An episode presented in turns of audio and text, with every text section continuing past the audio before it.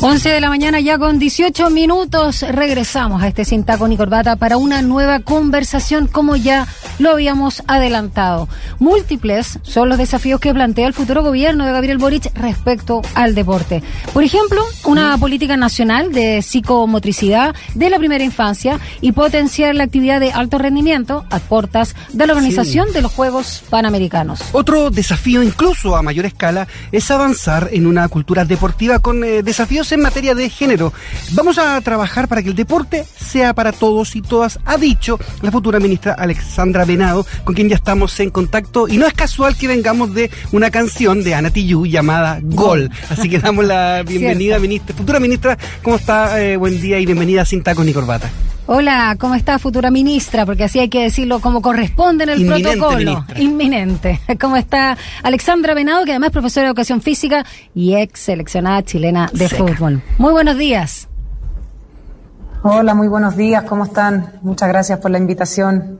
Gracias a usted por acompañarnos y bueno, comencemos por lo macro, ¿no? ¿Cuáles son los primeros desafíos que ya tienen eh, dibujados, visualizados desde su cartera a partir de este viernes, 11 de marzo?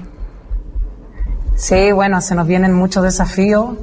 La verdad es que estamos en pleno proceso ya de finalización de la instalación que va a culminar con este 11 de marzo cuando asumamos ya cada una de nosotras y nosotros nuestras carteras respectivas.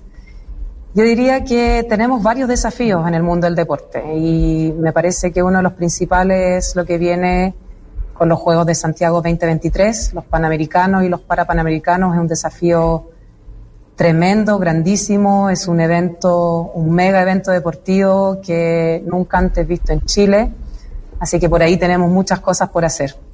Así es. Eh, muchas veces también se hace difícil esta, esta ecuación, ¿no? Entre recursos y resultados del deporte, sobre todo en el alto rendimiento. ¿Cómo se ha visto el tema a puertas de esta organización, ¿no? De los, de los Panamericanos en, en Chile. Bueno, la verdad que hemos estado estudiando, hemos ido recibiendo algunos informes y cuando ya asumamos la próxima semana vamos a tener seguramente todo mucho más a la vista. Pero efectivamente tenemos que seguir desarrollando el alto rendimiento, eh, es un aspecto muy importante, sobre todo para nuestros deportistas, pero también tenemos que desarrollar otras áreas, ¿no? Como es el deporte barrial, el deporte comunitario, el deporte social. Creo que no podemos descuidar una cosa por sobre la otra, así que vamos a tener que ser muy responsables y muy conscientes en eso. ¿Cómo van los avances, eh, ministra, con respecto a, los panamericanos? En términos de infraestructura, de construcción. Bueno, la verdad es que lo que hemos podido recabar como información del estado del arte es que efectivamente hay algunos atrasos, hay algunas obras que aún no se licitan y aún no empiezan, pero tenemos toda la esperanza y toda la fe puesta y, y, el esfuerzo y el trabajo que vamos a poner también a partir del 11 de marzo en que eso se va a poder subsanar, vamos a mejorar y vamos a sacar adelante los juegos. Estamos escuchando a Alexandra Venado, futura ministra del Deporte en nuestro país, a propósito de este cambio de mando también de este viernes 11. Em, cuando hablamos también de la cultura deportiva en nuestro país, que tanto nos cuesta, sobre todo si vemos, ni siquiera comparamos, no, vemos con países hermanos, por ejemplo, como Argentina. Eh, ¿Qué se puede hacer en, en, materia de educación, sobre todo en la primera infancia? ¿Cómo también tienen previsto esto? Porque esto es algo de mediano a largo aliento, es un cambio de paradigma. Sin embargo, eh, han habido cambios y, por supuesto, eh, no sé, yo siento por lo menos que cuando se habla de la selección eh, chilena de femenina y masculina, hay un, un, orgullo, una identificación distinta quizás a lo que había antes y, bueno, y hay cada vez más ramas también. Pero, ¿cómo podemos eh, generar una cultura deportiva? Y polideportiva en nuestro país, que no sea solo el fútbol. Sí, la verdad es que uno de estos desafíos tremendos es justamente cambiar ese paradigma. Yo he dicho y ratifico que creo que un Chile es un país con un tremendo potencial deportivo, pero que efectivamente todavía no hemos calado tan profundamente como para, tener una cultura. Y eso se genera de muchas formas. Una de ellas efectivamente es depositando eh, recursos, energías, eh, políticas públicas en las primeras infancias.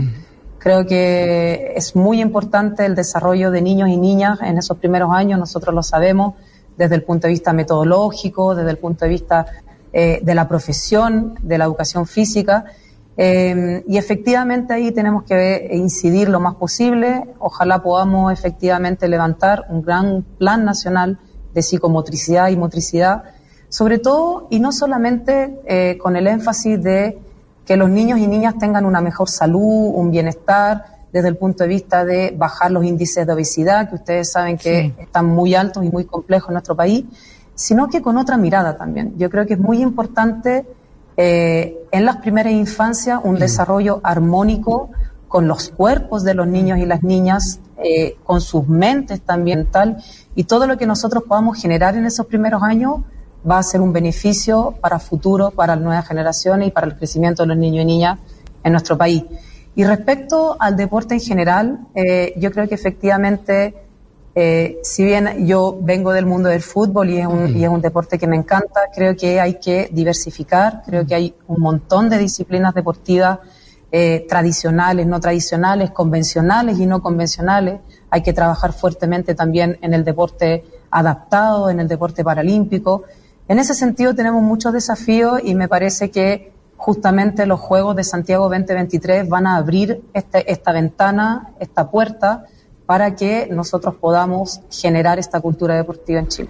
Así es, a mí al menos, ministra, me da esperanza tener un profesor en educación a una deportista en, deporte, ¿no? Que suena como de perogrullo, pero es lo que está ocurriendo con este nuevo eh, gabinete. Y usted tuvo la oportunidad de jugar afuera, trabajó afuera de Chile. Eh, y en perspectiva, ¿cómo estamos como con respecto a otros países con la integración eh, o con la participación de, la, de, la, mujer en el, en el, deporte en todos los ámbitos? estamos muy lejos, hay mucho por avanzar, me imagino. Claro, comparándose con el primer mundo debemos estar como años luz, pero, pero ¿cuál es el trabajo que queda en, particular y en lo inmediato? Bueno, yo diría que efectivamente hemos ido avanzando, pero las brechas, digamos, a, a, nivel deportivo, y no solo a nivel deportivo, sino todavía a nivel social, todavía son amplias. Eh, hay una encuesta, la última encuesta nacional de salud eh, del año 2016-2017 que habla de que las mujeres, ¿Mm? el año, eh, en ese año había un 90% de mujeres sedentarias y era la misma cifra que el año 2003.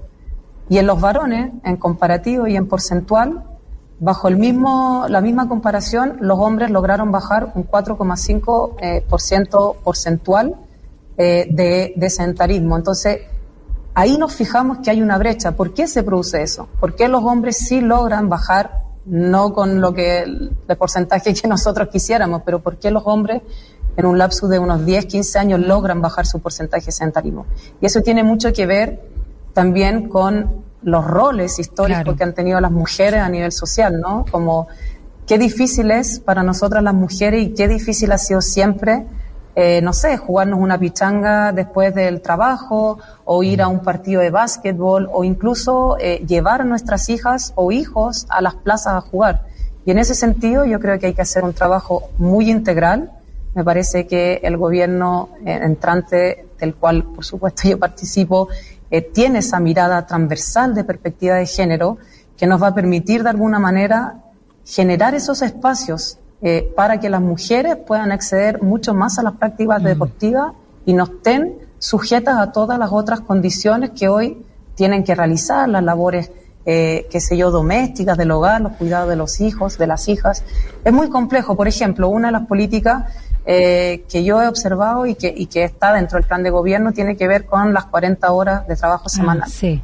¿Qué mejor que tener más tiempo para las mujeres, para los hombres también, pero específicamente para las mujeres, para poder tener más tiempo de ocio y ocuparlo en hacer actividad física, en llevar a nuestro hijo a las plazas, en compartir.